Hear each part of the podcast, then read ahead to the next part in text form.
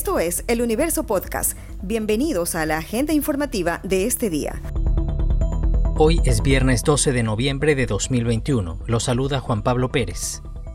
El vocero presidencial Carlos Gijón aseguró que el mandatario Guillermo Lazo no se mostró inflexible en el diálogo que tuvo con grupos sociales a puerta cerrada en el Palacio de Carondelet. Uno de los temas fue el precio de los combustibles. El funcionario aseguró que no se dio un no por respuesta al pedido de la Confederación de Nacionalidades Indígenas de Ecuador, CONAIE, pero que después de que se estudien las posibilidades, no se descarta que haya una negativa gubernamental para reducir los precios.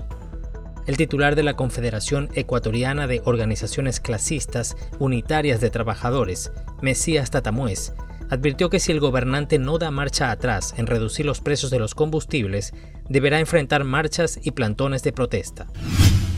La ministra de Educación, María Brown Pérez, anunció que habrá dos planteles a distancia en Quito y Guayaquil para atender a estudiantes que no puedan asistir de manera presencial estarán aquellos que por alguna condición médica no puedan ir a las aulas.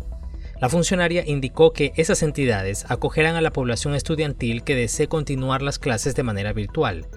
Recordó que la modalidad presencial es obligatoria para las instituciones, pero no para las familias, por lo que podrían optar por esta opción. La ministra explicó que el proceso para acceder al sistema virtual estará abierto en todas las ciudades.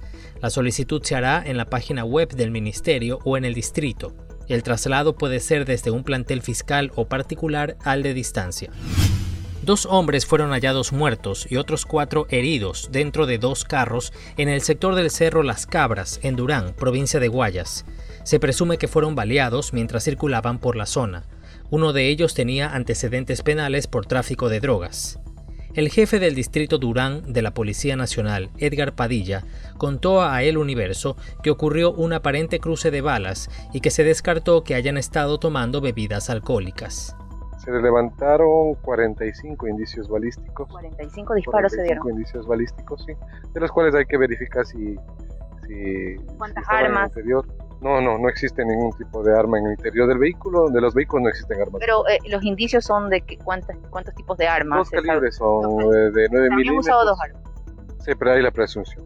Saben que tendremos que levantar toda la información para verificar exactamente. El jefe policial indicó que se ha solicitado obra pública al municipio en esa zona, donde falta iluminación. Los cadáveres fueron conducidos a la morgue de la Policía Judicial en Guayaquil para que sus familiares realizaran las diligencias de retiro. Un mes después de caer en Caracas, Ecuador se desquitó en Quito y venció por la mínima diferencia a Venezuela, colista de la eliminatoria sudamericana al Mundial del próximo año. Fue un triunfo ajustado, pero que mantiene tercera a la tricolor en zona de clasificación. Piero Incapié anotó el único gol en el estadio Rodrigo Paz Delgado al minuto 41, en juego válido por la fecha 13. El primer tanto del zaguero de 19 años con la selección significó la revancha para el equipo que dirige Gustavo Alfaro, que ahora tiene 20 puntos. Con el mismo marcador de 1 a 0, Brasil superó a Colombia y se clasificó a la Copa del Mundo, y Chile venció a Paraguay, Justamente la tricolor visitará a los chilenos, cuartos en la tabla con 16 puntos, el próximo martes a las 19 horas 15. Esta noticia ha estado entre lo más leído de eluniverso.com en las últimas horas. La salud de la actriz mexicana Carmen Salinas, de 82 años, está en peligro. Fue internada de emergencia en un hospital de la Ciudad de México luego de sufrir un derrame cerebral. Se encuentra en estado de coma natural y su diagnóstico es delicado. Su nieta Carmen Plasencia contó que el incidente ocurrió cuando la actriz estaba en su casa viendo la telenovela Mi fortuna es amarte, donde ella participa. Ahora está con respiración asistida. Carmen Salinas, o Carmelita, como se la conoce cariñosamente, es una de las actrices más queridas del público mexicano.